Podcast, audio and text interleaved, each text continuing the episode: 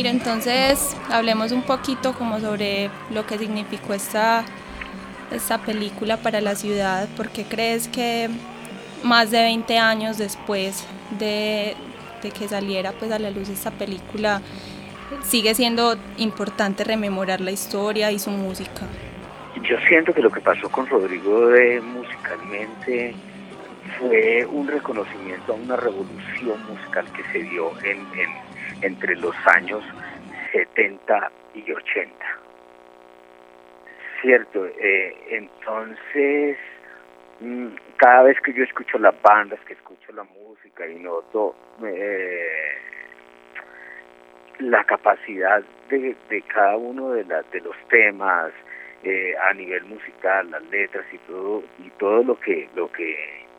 lo que eso significó pues me doy cuenta que era que es como también un reconocimiento histórico es un reconocimiento a un sentir de una ciudad a un a una época en la cual pasaron muchísimas cosas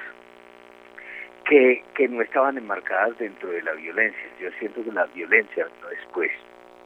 pero en ese entonces había una fraternidad una una lucha por por ser diferentes por creo que más que por ser diferentes más como como por ser eh, mm, como qué te digo yo más como porque la, la palabra aceptación tampoco es pero era como como una, una, un grito, como una manera de decir algo y ser escuchado eh, como fuera. Entonces, ver lo que ha pasado con, con Rodrigo de que, a, mí me parece increíble cuando la gente piensa que, que Rodrigo de le hizo un daño musical a ciertos géneros.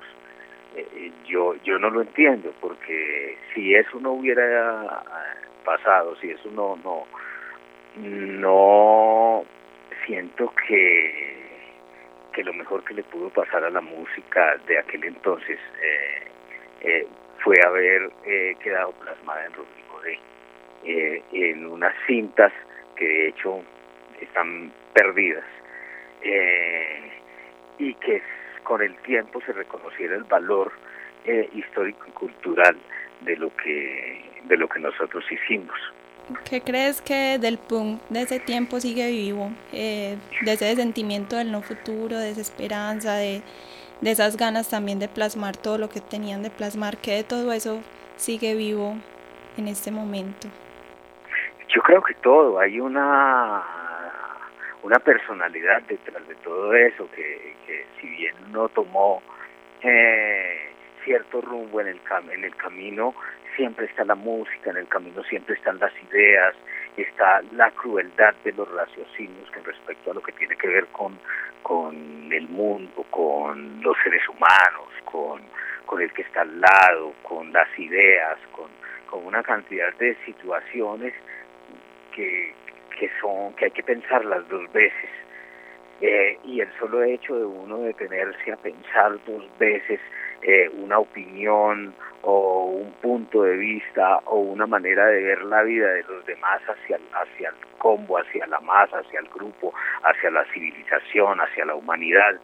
E, ese solo hecho de detenerse a pensar y no tragar todo entero y de, hey, un momento, esto tiene otra posibilidad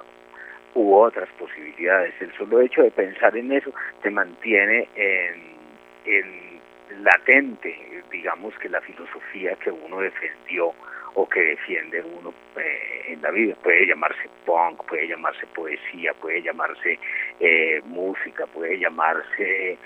literatura, puede llamarse el deporte, lo que sea, pero es defender tu personalidad. Y, y yo creo que eso, eso yo siempre he tratado que sea clarísimo con, con respecto a los demás. Entonces, sigue vivo. Ramiro, porque o más bien cómo, cómo ves esta juventud de ahora, cómo la lees, eh, ¿te parece que sigue, sigue siendo igual de crítica eh, que como lo fue en ese momento? ¿O hay una actitud más pasiva o no sé, cómo lees esta juventud de ahora? Yo creo que la juventud de ahora está cumpliendo con lo que tiene que cumplir. es decir, entrar a analizar si la juventud de ahora es más o menos crítica, si la juventud de ahora le importa menos las ideas, si a la juventud de ahora eh, si la juventud de ahora es más pasiva, es más rebaño, eh, no sé, yo creo que todas las, todas las etapas humanas eh, necesitan de todo, en un mayor o menor grado. Entonces seguramente vamos a tenemos un muy buen rebaño porque hay muy buen, muy buena cantidad de seres humanos, pero también tenemos gente que está pensando, gente que está tomando decisiones, gente que se, que se une, gente que está luchando contra la tecnología, por ejemplo, gente que está luchando contra contra las ideas impuestas eh, que tarde que temprano nos nos hacen un daño que nos que no que, que si uno no se cuestiona pues queda enredado y se convierte en una base de datos eh, eh, ¿Me entiendes? Yo, yo siento que la juventud de ahora está cumpliendo con su papel así como nosotros lo cumplimos. Eh, si no caería uno en el, en el cuento cuando los papás hablaban de que todo tiempo pasado fue mejor y que esta juventud de ahora, lo mismo pensaban de nosotros, que la juventud nuestra estaba perdida, que no servíamos para nada, que eh, solamente éramos zombies. Eh, no, yo, yo yo creo que nosotros cumplimos con un pedazo que, no, que nos correspondía y, y, pues eso es una manera distinta de también de, de cuestionar y nosotros lo hicimos.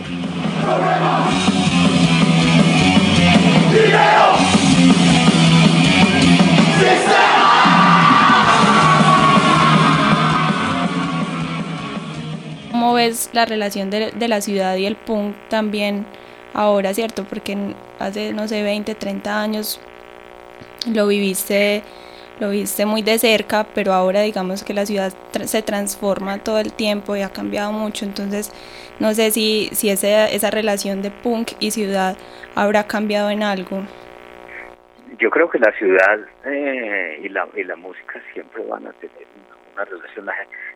los oídos como que se habitúan, porque, mm, por ejemplo, yo escucho cosas de aquel entonces que eran pesadísimas, que a la gente no las soportaba, que cada, cada mm, eh, tono que nosotros hacíamos con los instrumentos o con la voz o, con lo que fuera, era, era recibido más como un corte de cuchilla. Y, y hoy en día tú puedes escuchar eh, eh, en cualquier lugar eh, los, los, temas que nosotros hicimos. Y lo mismo está pasando con, o sea, estoy hablando tanto de metal como de punk, ¿cierto? Eh, yo pienso que la, la, la ciudad ha acogido esto, estos géneros musicales y, y pues nada, siento que eso es bueno porque porque también digamos que la nueva generación pues entiende un poco que la, la, la pelea ha sido desde antes, no es una cosa que, se inventó ahora y eso nos, nos, nos une. Yo creo que ah, eh, hay que verlo desde el punto de vista cultural, como que nos plantea unas opciones que ya se habían empezado a hacer desde antes y que podemos complementar todos. Digamos que la lucha, como me decías ahorita, que ustedes libraron, eh, además de muchas cosas, y bueno, también mucha gente lo refiere así, eh, fue esa lucha contra la delincuencia y contra como esa salida que parecía única, que era entrar a ser parte, sí, de la delincuencia. ¿Cuáles crees que son, son las luchas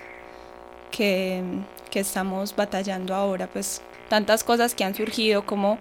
cómo es que, que, que se batallan esas luchas ahora? Yo creo que la gente eh, tiene muchas opciones de batalla, pero las opciones más, más interesantes siempre están por el lado del arte. Eh, claro, eh, es decir, cuando nosotros arrancamos, tú tenías también varias opciones Una era eh, pertenecer a un sistema, entrar en un sistema y, y de él no salir sino eh, volver una rutina a tu vida. Eh, yo me levanto por la mañana, me doy un baño, me perfumo, si hay perfume, eh, luego el desayuno, luego me voy a trabajar, trabajo todo el día, tengo unas relaciones con unos compañeros de trabajo, regreso y cumplo un ciclo. Mm, esa era una, una opción, la otra era eh, ir a la universidad, eh, recibir eh, unas clases, eh, esperar eh, que me dilataran el tiempo para que yo pudiera salir a trabajar como profesional, pero como hay muchos profesionales, entonces hay que extender la educación, entonces lo que yo puedo aprender en dos años, finalmente termino aprendiéndolo en tres, cuatro, cinco. Eh, eh, otra opción también puede ser muy interesante para alguien. La, la otra opción, eh, irme a eh, trabarme, eh, pasar otro, otro ciclo de vida en, viviendo esa metamorfosis mental, eh, después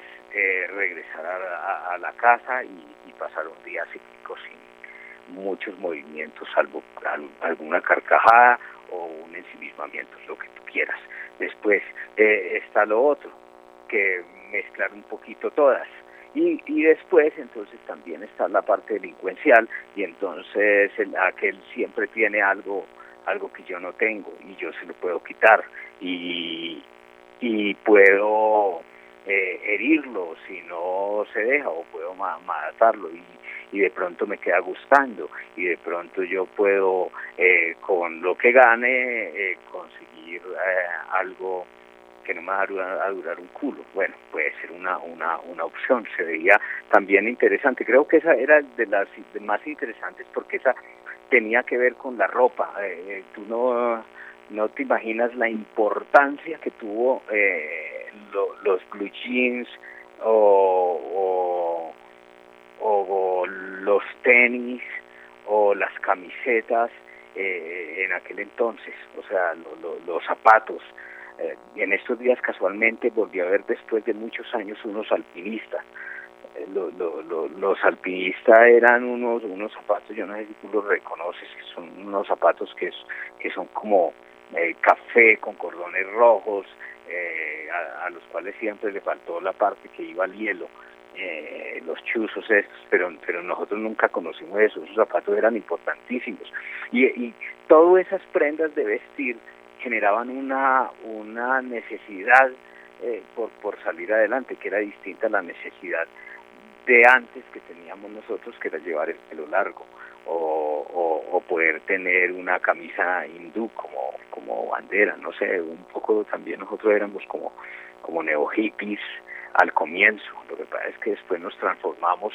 en, en, en, en los crestudos, que tampoco éramos tan crestudos.